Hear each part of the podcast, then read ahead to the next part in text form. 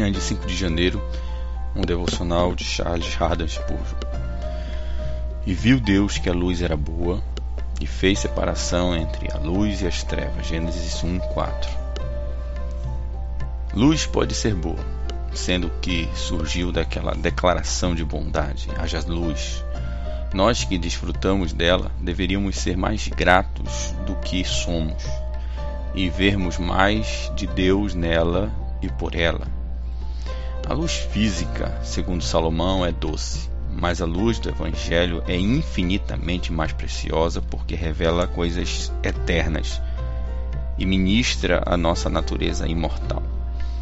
Quando o Espírito Santo nos dá a luz espiritual e abre os nossos olhos para contemplar a glória de Deus na face de Jesus Cristo, contemplamos o pecado em suas cores verdadeiras e a nós mesmos em nossa verdadeira posição.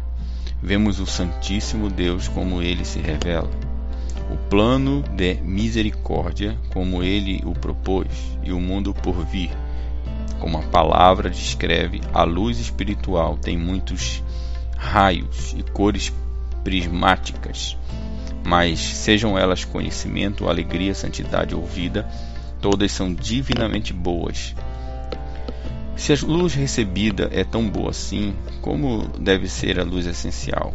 E como deve ser glorioso o lugar onde ele se revela? O Senhor, como a luz é tão boa, dê-nos mais dela e mais de si mesmo a verdadeira luz. E tão logo haja uma boa coisa no mundo, uma divisão é necessária. Luz e escuridão não se comunicam Deus as dividiu. Não as confundamos, filhos da luz não devem ter comunhão com as obras, doutrinas ou falsidade das trevas. Os filhos do dia devem ser sóbrios, honestos e corajosos no trabalho de seu Senhor, deixando as obras das trevas para aqueles que devem lidar com elas para sempre. Nossas igrejas devem ser disciplinadas, separar a luz das trevas, e nós devemos, por nossa distinta separação do mundo, fazer o mesmo. Ao julgar, ao agir, ao ouvir, ao ensinar e a nos associar. Devemos discernir entre o precioso e o vil e manter grande distinção que o Senhor fez sobre a terra no primeiro dia. Ó Senhor Jesus, seja a nossa luz ao longo de todo o dia, pois tua luz e é, é a luz dos homens. Noite de 5 de janeiro, e viu Deus que a luz era boa. Gênesis 1:4. Esta manhã percebemos a bondade da luz e que o Senhor a separou das trevas. Agora observe o olhar especial que o Senhor teve para a luz. E viu Deus que a luz era boa. Ele a olhou com complacência a observou com prazer viu que era boa. Se o Senhor lhe deu a luz, querido leitor, ele olha para essa luz com um interesse peculiar. Não apenas porque é especial para ele, por ser a sua obra, mas porque ela é como o próprio Senhor, pois luz é ele, agradável é ao cristão saber que o olhar de Deus é, portanto, observador terno dessa obra de graça que ele começou. O Senhor nunca perde de vista o tesouro que ele mesmo colocou em nossos vasos terrenos. Às vezes não podemos ver a luz, mas Deus sempre a vê e isso é muito melhor do que nós a vermos.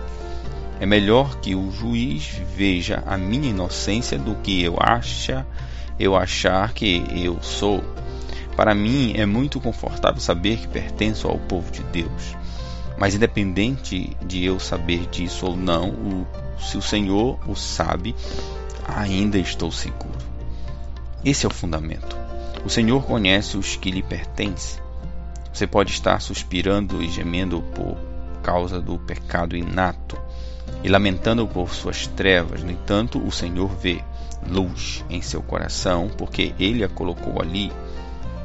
E toda a nebulosidade e melancolia de sua alma não podem esconder a sua luz do seu gracioso olhar. Você pode estar em profundo desânimo ou mesmo em desespero, mas se sua alma tiver algum anseio por Cristo, e se você estiver buscando descansar em sua obra e consumada, Deus vê a luz. Ele não a vê, mas também a preserva em você. Eu, o Senhor, a vigio. Este pensamento é precioso para aqueles que, após ansiosamente cuidar e guardar a si mesmo, sentem sua própria impotência para fazê-lo. Dessa maneira, a luz preservada por sua graça. Ele um dia a desenvolverá em esplendor do meio-dia, e na plenitude da glória a luz interior é o alvorecer do dia eterno.